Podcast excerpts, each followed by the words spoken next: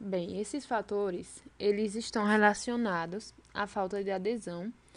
da população masculina, às ações de serviço de saúde, assim como a limitação dos serviços especializados. É, diante dessa problemática, surgem as necessidades da criação é, de programas específicos para este grupo, é, como, por exemplo, o PNASH, que é a Política Nacional de Atenção Integral à Saúde do Homem,